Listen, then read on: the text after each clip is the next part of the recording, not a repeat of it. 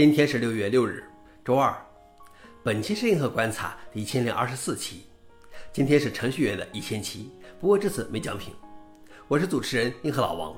今天的观察如下：第一条，美国发射了一颗供黑客们攻击的卫星。周日，美国政府资助的一颗名为 Moonlight 的卫星搭乘 SpaceX 的火箭发射成功。接下来，在大约两个月内，五 G defcon 黑客团队将尽力在卫星处于太空时成功的远程渗透并劫持它。其目的是在实际的在轨硬件和软件上尝试进攻和防御技术的方法。对 Moonlight 的第一次测试将于八月进行，第一名将获得五万美元奖金。消息来源：Register。老王点评：看来美国是真准备打太空战了。不过太空上有那么多目标，未必就需要在这个沙盒里练手。第二条是 Stack Overflow 允许 AI 生成的内容。版主们罢工抗议。编程问答社区 Stack Overflow 在去年十二月宣布了临时禁止 ChatGPT 生成内容，但上个月底他调整了 AI 政策，立即停止对人工智能生成内容发布的暂停令，并停止仅以此为由对人工智能生成的内容进行审核。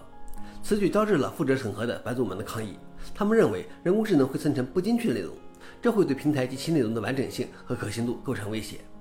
版主们宣布，从六月五日起，在 Stack Overflow 上无限期罢工。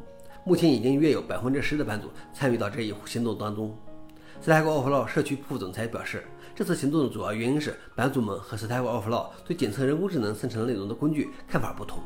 他说：“我们坚持我们的决定，请版主们停止使用以前的工具。